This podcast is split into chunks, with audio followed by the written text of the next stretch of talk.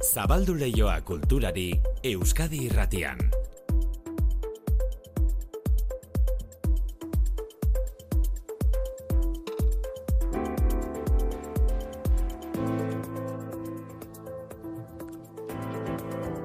Ordu biak eta hogeita mairu, manu sortu arratzaldean. Arratzalde maite. Ba, gaur kultur lehioan Euskal Literaturaren historiako liburu haundienetako baten oroitzapena, txillardegiren leturiaren egunkari ezkutuaren oroitzapena. Ba, ize irurogeita zazpi urte, beteko ditu horten maite, txillardegiren liburuak irurogeita zazpi urte. Baina bertan, idazleak irakurleari luzatzen dizkion galderak bizi bizirik daude. Liburua gogora ekartzeko motiua berez txikia da, baina literaturaren historian mugarria handia jarri zuen liburua gogora ekartzeko motibu ezin hobea iruditu zaigu. Kulturetxetan ohikoak izaten dira literatura solasaldiak liburu berrien buruz, baina Donostiako okendo kulturetxekoek pentsatu dute liburu klasikoak, kaso honetan klasiko modernoak ezin ditugula inolaz ere ahaztu. Eta hori egingo dugu guk ere. Ane Maioz, literatur solasaldiak gidatzen dituenarekin hitze egingo dugu. Jose Luis Alvarez enparantza txillardegik idatzi zuen leturiaren egunkari eskutua liburuari buruz zertzela da batzuk emango dizkigu. Arratsaldean seietan, okendo kulturetxean liburuaz solasaldiak gidatuko du anek, eta kultur leioan amua jarriko digu. Bestela, zinean, martxoan, Oscar sariei begiratuko digun gixan, gaur, Grammy sariek hartu dute gure begirada. And the Grammy goes to Taylor Swift for Midnight. Ubi taldeko bonok esan du bere izena Taylor Swift bihurtu da aurtengo banaketako izen nagusia.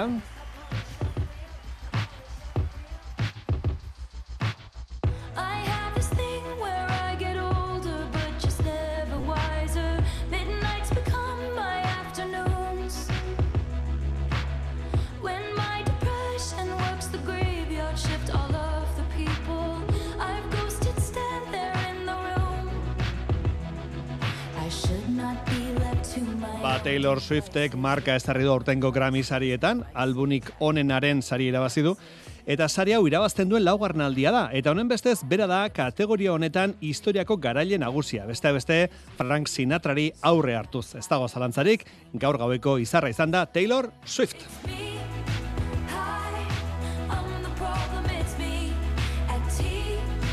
Oso pozi dagoela esan du kantari Amerikarrak Taylor Swiftek, baina zehaztu du sariak jasotzeak adinako garrantzia duela beretzat, musika sortzeak eta jendaurrean aritzeak eta gala baliatu du... which is that my brand new album comes out April 19th. It's called It's called The Tortured Poets Department. Baliatu du gala. Taylor Swiftek apirilean disko berria aterako duela iragartzeko. Sari nagusitan beste izen propio batzuk, emakumeak, Miley Cyrus, oso ezaguna izan da ere orain arte Grammyrik irabazi gabe zegoena, eta Billie Eilishek Barbie filmerako egindako kantagatik lortu du saria. E, soinu bandarik onenaren saria, Oppenheimer filmak irabazi du, Oskarretarako film onena izateko favorito denak, Grammy sarietan zuzeneko emanaldiek indarra handia dute, aritu dira zuzenean Dua Lipa, Billy Joel, Billy Eilish bera, eta kantari mitiko bat, Johnny Mitchell. Eta oso unkigarria izan da beste kantari veterano batek, Tracy Chapmanek, Fast Car kantatu duen unea.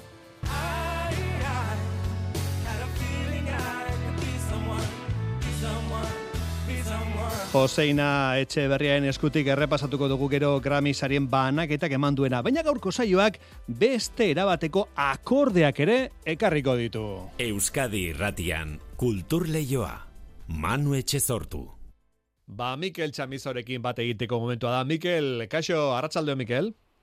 Kaixo, Manu, arratsalde hon zemuz. Mikel, Euskadiko Orkestrak maletak hartu ditu eta abiatu da Austriara. Biartik, e, ostiala bitartean Austrian kontzertuak eskeniko dituelako Euskadiko Orkestra Sinfonikoak, ezta? Ba, bai, ia, ia, larogei garren amarkadaren hasieratik Euskadiko Orkestra sortu zenetik, ba, orkestrak mundu erdia zeharkatu du, eh? bere birekin. Eta orain dela urte bete baino gutxigo, ba, Poloniara joan zen, azken bira bat egitera, eta haren berriro ba, errepidera eritengo da, ba, Mhm. herrialde oso musikal bat bizitatzera gainera, Austriarea Ba, joango da. pixka Han konpara- lau kontzertu emateko. lau kontzertu Austrian, konparaketa erraz bat eginez, hau da futbolean, ba, ekipo bat, talde bat, e, ingalaterrara joatea bezala, ba, hori da, orkestraren munduan, Austria da oso plaza garrantzizkoa, sekulako musika kultura dutelako, ezta? Bo, bueno, ba, imaginatu, batez ere bienan, hor bizi izan ziren, ba, Haydn, e, Mozart, Beethoven, eta guztiak, ez? E, e, Schubert, e, Brahms, ba, Mm. guzti guztiak, ba, han bizi izan ziren, eta han lan egin zuten, ez? Hor daukaten erentzia musikala izugarrizkoa da, eta zuk esan duzun bezala, ba, hor Euskadiko Orkestra joko du, adibidez lintzeko Brucknerhausen, edo Salzburgoko Gross Festspielhausen. E, Salzburgoko eszenatoki honetan, ba, Salzburgoko jaialdi ospetsua ospatzen da. E, Europa mailako jaialdirik handienetariko bat eta eta ezagunetetariko bat. Bueno, esan dugun gixan beraz, Euskadiko Orkestra aste honetan Austrian izango da, Linz eta Salzburge irian e, izango da, bi hiri horietan izango da, eta badira zenbait gauza azpimarratzeko modukoak, adibidez, Euskadiko Orkestrari eskatu zaizkio goimailako kompositoreak, adibidez, Sostakovich jotze eskatu diote, Bai, bai, Beira, Oriol Rockek dela ba, orkestraren zuzendaren nagusia oso pozik dago honengatik. Esaten du ba, Salzburgo bezalako leku entzutetxo bateko programatzaileek ba, orkestrari nazioarteko errepertorioa eskatzea ba, oso garrantzitsua dela. Horregatik orkestra ongo da, ba, jotzen adibidez, Sostakovitzen amargarren sinfonia edo Rabelen pieza famatuak. Zergatik esaten du hau, ba, azken finean, ba, Estatu Espainola baitere musika klasikoaren aldetik naiz eta oso ona izan eta orkestra bikainak izan, ba oraindik ere pixka bat periferia da, ez? Batez ere ba, ba Europa aldearekin konparatuz edo. Eta askotan ba orkestra espainolak joaten direnean ba musika espainola jotzen dute, ez? Faia edo Turina eta horrelakoak. Eta bueno, ba orkestra joango da ba errepertorio zentral bat eh, jotzera ba, Austriara, Austriako orkestra jotzen duten musika berbera aurkeztera eta beraiekin ba, modu batean edo ba, leia egitera, ez? Edo, edo bai, kompetitzera. Hori da, futbolean txapeldunen ligan ariko balira bezala, ezta? Euskadiko Orkestrako musikariak Austriako musikarien kontra.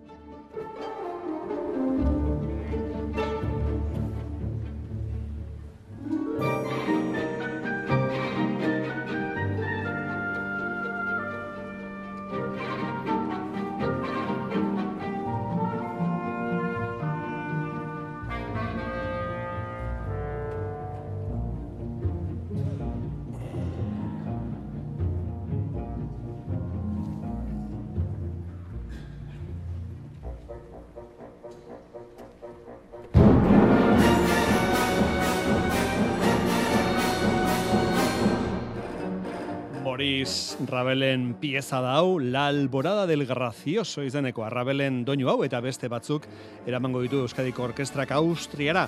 Aztenetan egingo duten emanaldi sorta horretara. Seiko dugu berala Mikel Txamizorekin, aztenetan Euskadiko Orkestrak Austriako Linzen eta Salzburgon eskeniko dituen kontzertuak errepasatzen, baina aurrez, egin dizei egun tartea eguneko beste kultur jakingarriei.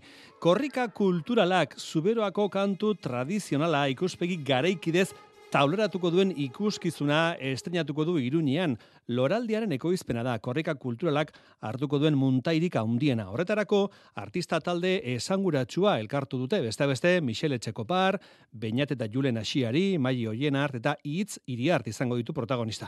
Kantuak ardaztuko du emanaldia, baina dantzak eta irudien proiekzioak osatuko dute. Estrenaldia, otsailaren hogeita bian izango da gaiarre antzokian. Euskadirati Iruñean, Itziar Lumbreras.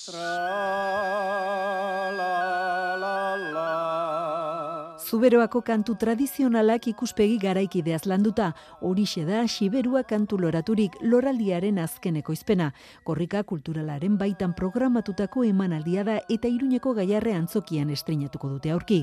Ikuskizuna garatzeko lantalde zabala elkartu dute. Musika gidaritzan, bainat eta Julen Asiariari dira baina ondoan dituzte beste hainbat artista Julen Asiari.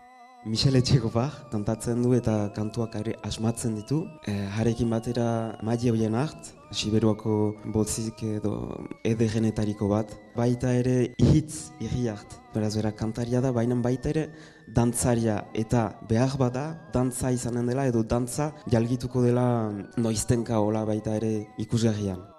Baita Jordi Casain, biola de gamban eta Pierre Bisler elektroakustikan. Errepertorioari dagokionez, esan bezala zuberuako kantu tradizionalak dira ikuskizunaren oinarri. Oizko kantuak ez direla datatzen ahal, baina baita ere berriak, Michel Etxekoparen kantu batzu, Beina eta kantu batzu ere, e, beraz hori da, errikoiak dira denak, batzu zina zaharrak, beste batzu zaharragoak oraindik, eta hortan berri berriak direnak baita ere.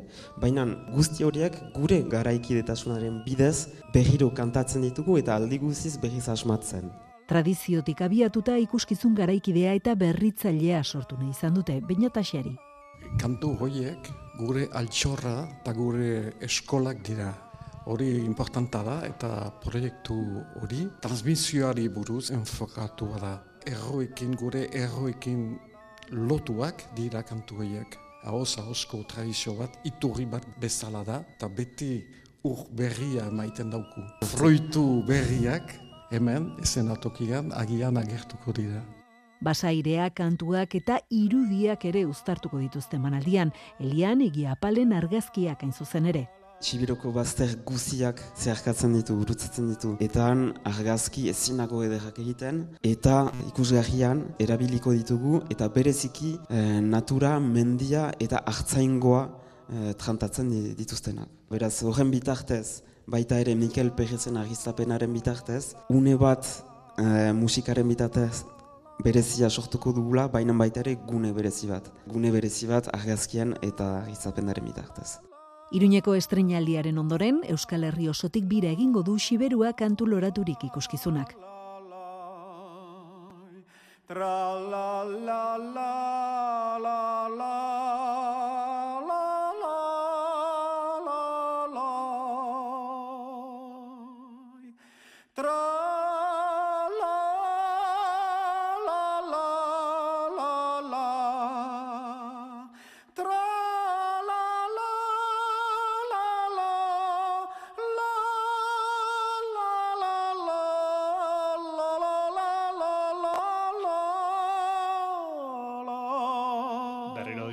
aipatu dugun kantaldi hau, Zuberoako doinuz osatua korrika kulturalaren baitako izango dela eta estrenaldia, esan du itziarrek, otsailaren hogeita bian, gaiarre antzokian iruñean. Gogoratu jadanik, martxan dela korrika kulturala, egunen eguneko ekitaldiak zeintzu direk jakiteko, sartu korrika.eus webgunearen agenda atalean. Aurreko astean horreatu genizuen hainbat alorretan nabarmendutako emakumei eskinitako erakusketa zabaltzear zutela donostian, jakiundek bihar inauguratuko du hogeita lau emakume izenburu duen argazki erakusketa. Erakusketa donostiako zuloaga plazan izango da ikusgai, otsailaren hogeita sortzi bitarte, eta erakusketaren kari, itzaldi sorta izango da Santelmo Museoan. Ainoa agirre berri maila. Duela pare bat urtean, 2008an jakiundek eta laboral kutxak egitasmo berri bat jarri zuten abian, zientzien, arten eta letren esparruetan nabarmendu diren emakumen lan zein ekarpenak ikustarazteko. Horietako amabi emakumeren argazkiez osatutako egutegi bat argitaratu zuten, eta hurrengo urtean beste amabi emakumeri eskatu zieten egitasmo honetara batu zitezen. Zuri beltzeko argazki hauek Marina Palaziosek atera zituen, eta esan bezala, hasiera batean egutegietan zabaldu ziren, baina orain, hogeita lau emakume izeneko erakusketan bildu dituzte. Aran Garzia Lekue, fizikaria eta Iker Baskeko kide da. Emakume zintzilariak, ekonomilariak, ingenieriak, artistak, idazleak, plazara. Hori behar beharrezkoa da. Baina ez hori bakarrik, e, Ruth Bader Ginsburg abokatu estatu batuarrak esaten zuen bezala, emakumeak egon berko lirateke, erabakiak hartzen diran leku guztietan. Santelmo Museo aurreko Zuloaga plazan ikusgai egongo den erakusketa honetan agertzen diren emakume guztiak jakiundeko kide dira. Euskal Herriko Zientzien Letren eta Arten Akademia 2007an sortu zen Eusko Ikaskuntzaren ekimenez eta gaur egun eunkidek osatzen dute. Eren bat, hogeita marretik gora, emakumeak dira. Tartean, Oiana Otaegi inginerua eta Bikomtek Fundazioaren garraiota segurtasun zuzendaria nere arloan e, funtsezkoa da emakumeak erakartzea, ez? Arlo hauetara, arlo profesional hauetara erakartzea, ez? Eta erakustea hemen e, bere karrera e, garatzen duten emakumeak ez direla gauza berezi bat. Ez dela estepzio bat, normaltasun bat izan beharko lukela, eta hori lortu beharko genuke. Erakusketaren irekirarekin batera abiatuko da jakiunde kantolatutako hitzaldi ziklo bat. Aurrenekoa kriminologiaren Euskal Institutoko zuzendari Gema Baronak eta Bartzelonako Unibertsitateko Biologia Fakultateko katedradun Lourdes Fañanasek emango dute. Giza garuna moldatzen haurtzaroan izenburupean.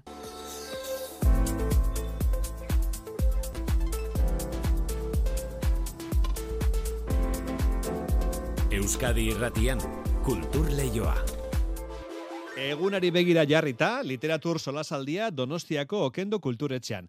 Horraino, normal, e, oikoak dira kulturetxeetan solasaldiak. Baina aukeratutako liburua ez da Eider Rodriguezena, edo Bernardo Atxagarena, edo Uxu Alberdirena, edo Carmele Jaiorena. Klasiko bat, klasiko modernoa. Segurazki ikasle garaian irakurriko zenutena. E, ane maiozek literatur solasaldiak eta idazketa tailerrak egiten ditu, eta bera izango da gaurko arratsaldeko solasaldiko gidari. Ane, kaixo, arratsaldeon. Kaixo, atzaldeon. Bai, gaur solasaldia entzun dezatela entzuleek leturiaren egunkari eskutuaz. Jose Luis Álvarez Enparantza txillardegi idazle ezagunaren liburuaz. Zergatik liburu klasiko hau, ane? Bueno, e, a ber, niri gustatzen zaizki klasikoak sartzea, ze gaur egun liburu dendetara joan eta liburu guztiak hortxe daude. Oso errex ar, e, aurkitu ditzakezu, ez?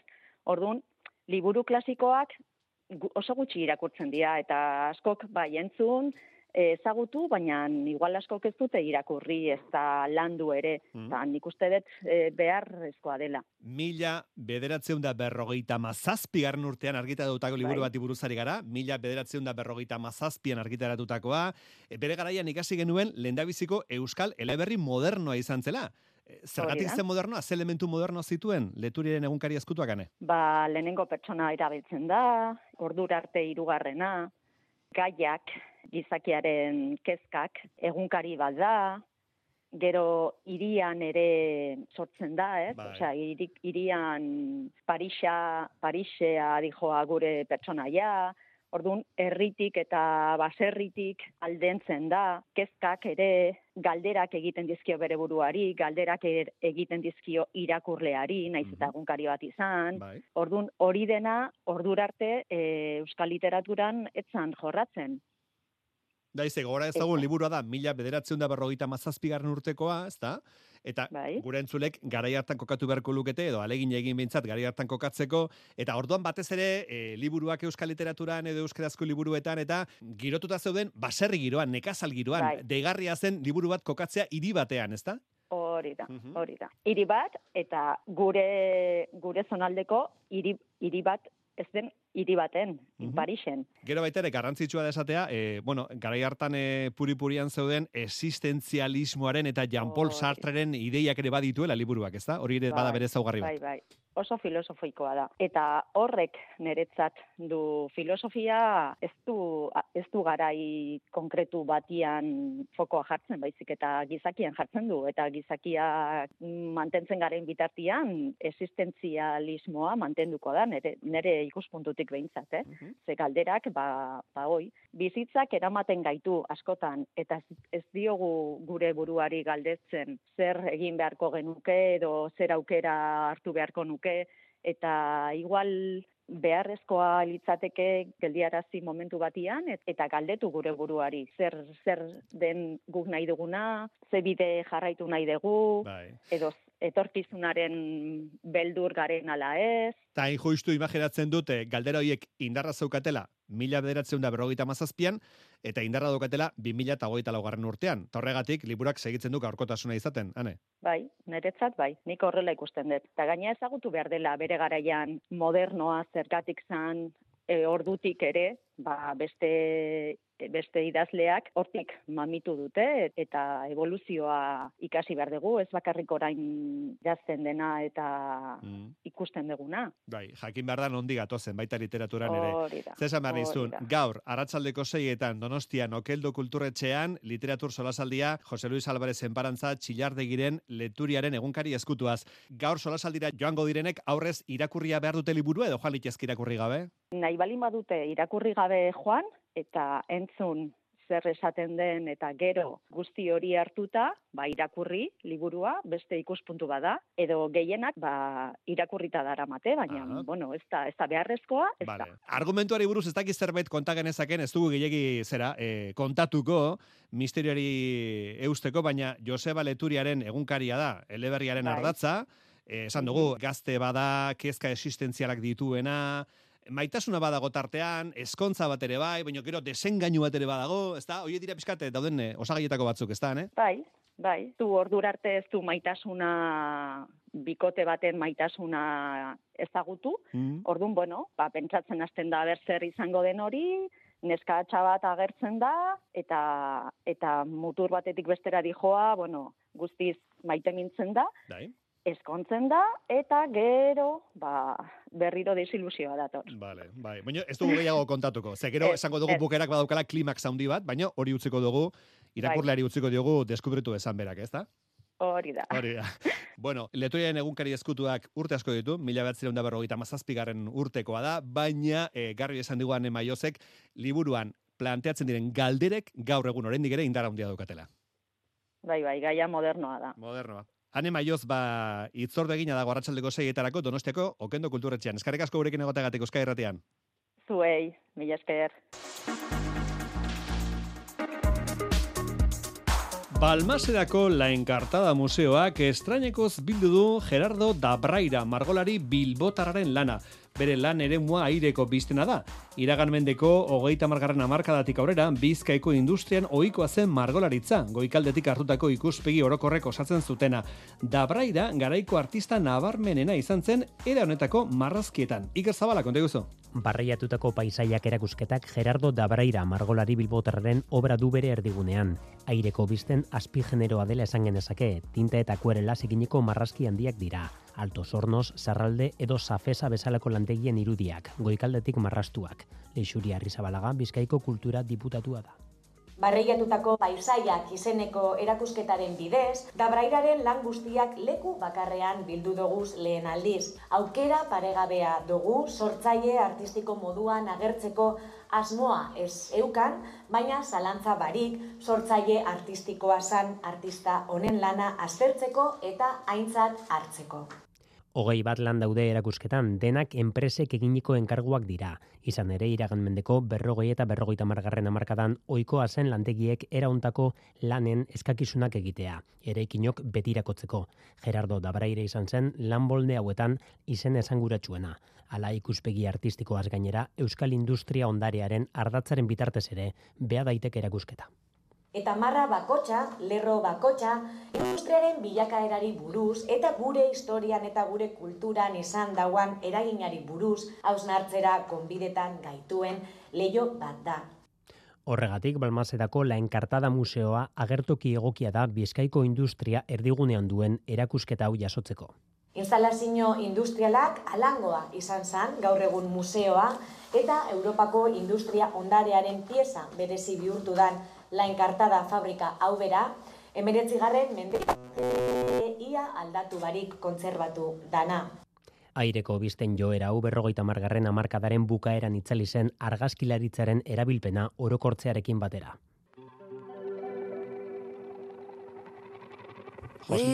Josin etxe berratzalde gozeina. Bai, kesu berdin. Ba, izarra Taylor Swift izan dela, baina kanta bentzuteko gogoan eukan. Ah, bai, eh? Bai.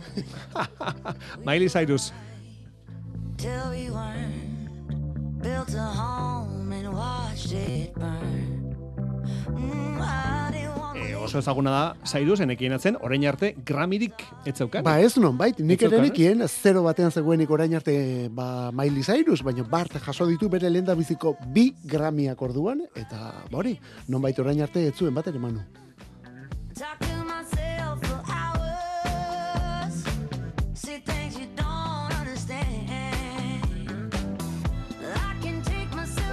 Myself there. Bil ditzagun titular batzuetan, e, parte gertatu diren gauzarik importantenak, e, ez dago zalantzarik izarra Taylor Swift izan da. Bai, Joseina, dudari eh, gabe, izarra da, eta gainera marka Bai. guztiak apurtzen ari dena, ze orain arte genuen empate tekniko horietako batean, ez da? Bai. Hain zuzen ere, ba, beste izar handi batzuekin, Frank Sinatrarekin, eta Paul Simonekin, Mm. eta baita Stevie Wonderrekin ere, bakoitzak iruna sari dituztelako eta Taylorrek ere orain arte hiru sari zituelako.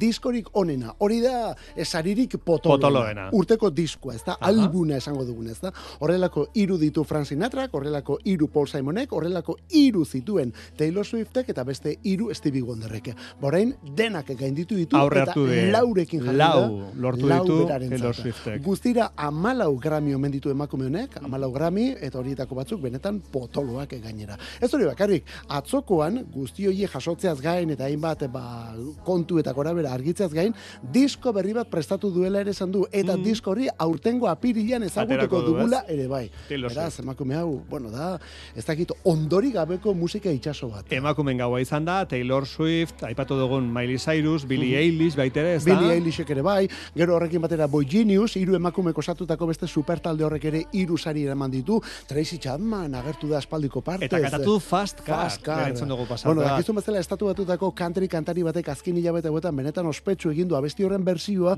hori dela eta laurogeita sortziko Ah. kantua berreskuratu. Johnny? Mitchell eragertu da, Johnny Mitchell laundia. Bai, Johnny Bai. Mitchell. Eta jo, Johnny Mitchell, okerz baldin gaude, lehenbiziko aldiz gainera horrelako sari banaketa batean. Bueno, Johnny Mitchell alako bira bat egiten ari da Brandy Carlyle izaneko estatu batuetako beste kantari batekin batera, eta horrelako zerbait egin dute, biak eserita, biak horla kolore pilo batekin, eta gainera abestu dute, bueno, abestu duten kantua zoragarri da, bere garaian Johnny Mitchellek egindako kantu bat, baina gero beste bersio bat egin zitzaion, milurte honetan hain zuzen ere Love Actually pelikularen soinu bandarako. Eta hori da, Ah, elkarrekin abestu egin duten dutena. abestia. Bueno, Grammy sariak eman dutena, laburrean aipatuta, eh? Izen jo, gero baitere azaldu da Celine Dion, Ah, Celine Dion ez osasunez ez dabil bat ere ondo, ba, eta espaldiko partez berriz ere Mm. Celine Dion agertu egin da. Ubi taldekoak esate baterako Las Vegastik aritu dira, Las Vegasen hor badukatelako alako kristalezko domo erraldu bezala, Mhm. hor ari dira kontzertuak eta ematen, eta horietako baten agertu dira Bono eta bere mutilak. Bueno, ba. Eh, pff, eske beste gauza, manu ez dakit Bai. hasi.